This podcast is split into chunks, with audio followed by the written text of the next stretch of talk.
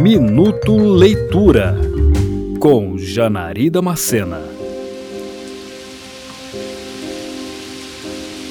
Era uma noite chuvosa na pequenina cidade de Bialevu, situada na Noruega, no ano de 1871, quando duas irmãs receberam à sua porta uma mulher abatida pelas agruras da Guerra Civil Francesa.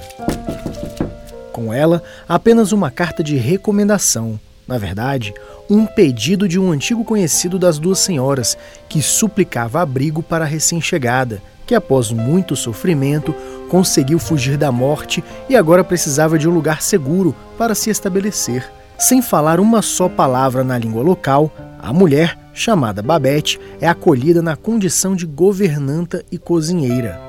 E assim se desenrola a história da Festa de Babette, que na verdade é um conto publicado pela dinamarquesa Karen Blixen em 1959.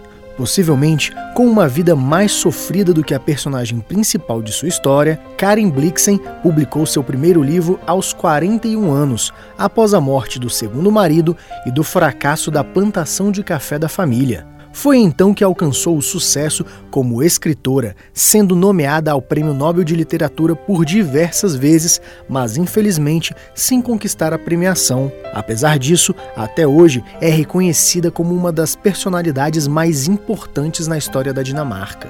Sua escrita é leve, graciosa e, mesmo ao falar das dificuldades da vida, mantém uma suavidade gostosa de ler. Cuidadosa na escolha das palavras, a Festa de Babette possui um texto sucinto e bem objetivo, onde as ideias apresentadas não se perdem em longas descrições.